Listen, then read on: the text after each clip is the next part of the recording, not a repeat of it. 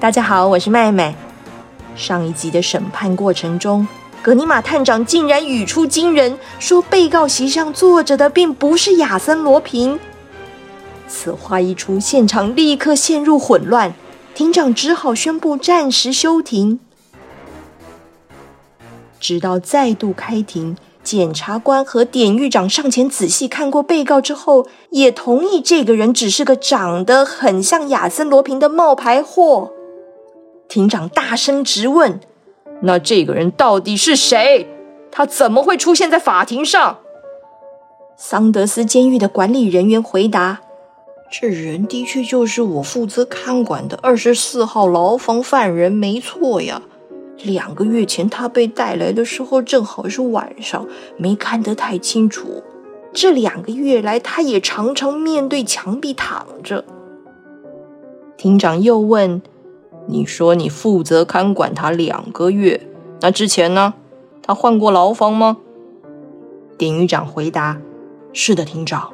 上次亚森罗平逃狱后，我们就将他移到楼下的二十四号牢房去严加看守。”庭长于是转向被告，用比较温和的语气和他说话：“先生，请您说明一下，您是什么时候被关进监狱的？”被告听了很多次，才终于搞懂问题。他拼拼凑凑的说自己是在两个月前被带进拘留所，隔天早上要离开的时候，突然又被两个警探带上囚车，之后他就一直被关在二十四号牢房里。当然，这不是抱怨，因为有得吃，又有地方睡。被告说的话引起一阵哄堂大笑。混乱之中，庭长决定先行调查，择期再审。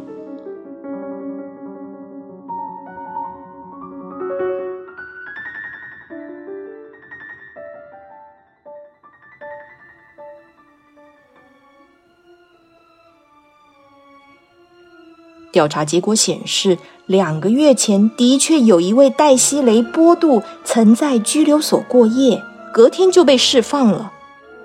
然而，他被释放那一天，亚森罗平也在同一时间搭上囚车，所以会不会是警卫一时疏忽，把两个长得很像的人搞错了？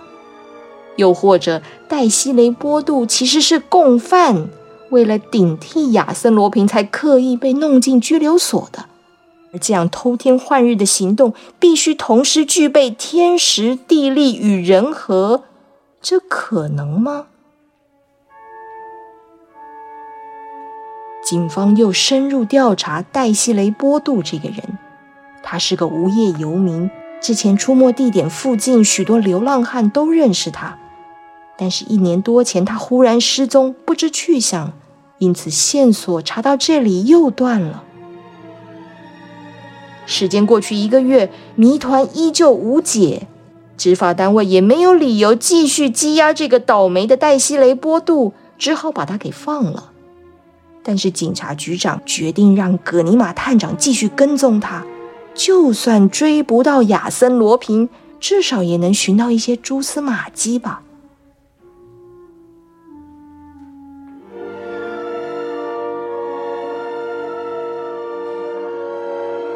一月某个阴霾的早晨，监狱大门在黛西雷波杜面前敞开。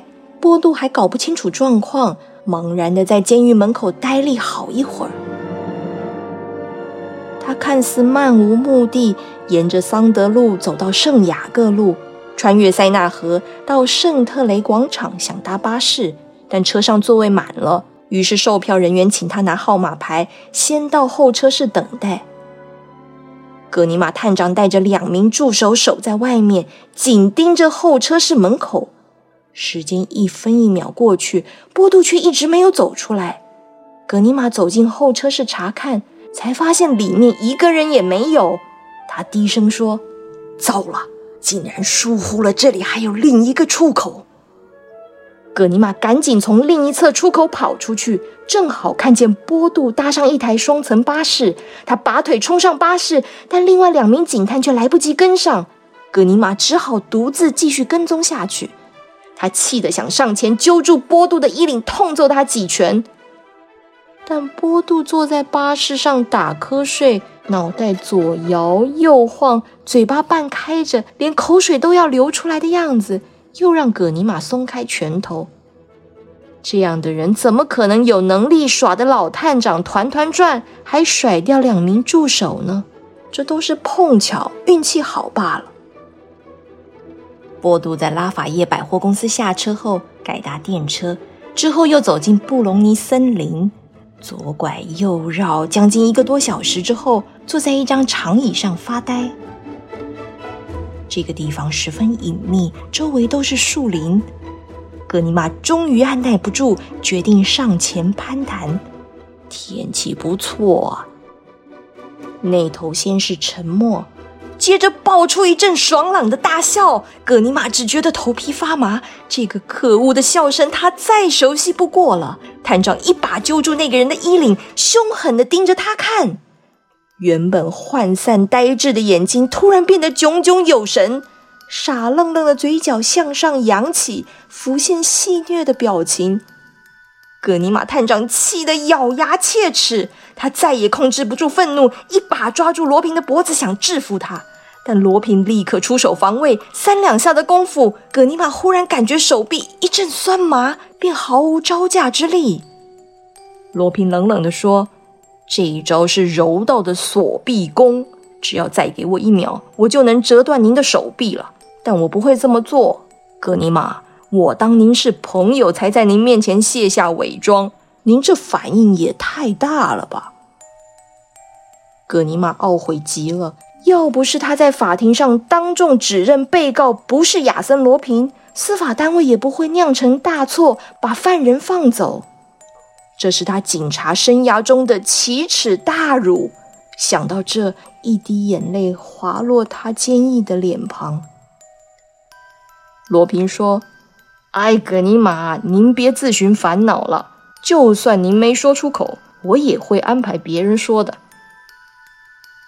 格尼玛喃喃地说：“所以在监狱的是你，在法庭上的是你，在这里的也是你，是我，一直都是我。这怎么可能？你的皮肤和眼睛都变了样。格尼玛，这不是魔术，而是科学。您知道，我曾在圣路易医院跟着亚特尔医生工作了一年半。”人的外貌是可以透过化学药剂做改变的，浮肿、红斑、变换肤色，甚至加速头发和胡子生长。我还特意在牢房节食两个月，每天练习弯腰驼背，还咧着嘴做傻愣愣的表情呢。这些改变是每天渐进的，监狱人员根本察觉不出来。最后在出庭前，我在眼睛里滴入五滴阿托品，让目光呆滞，这才算大功告成。那黛西雷波杜呢？的确有黛西雷波杜这么一个人。一年多前我碰上他，发现他跟我长得还挺像的。我总不能排除自己被逮捕的可能性，所以就将他藏匿在安全的地方。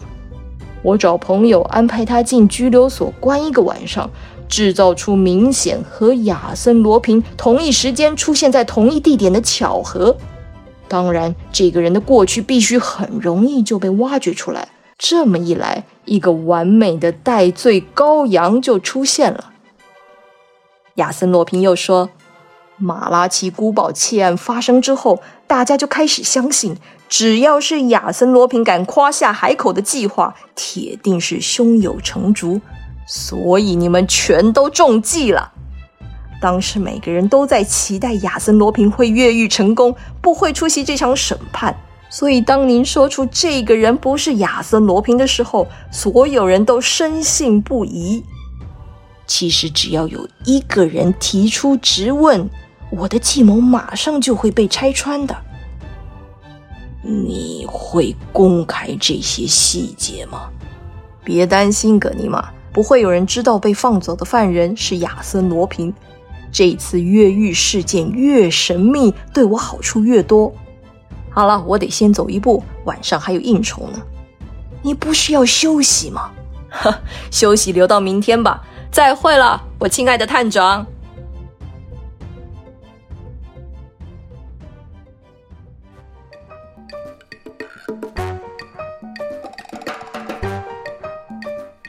亲爱的听众，亚森罗平的故事暂时告一段落了。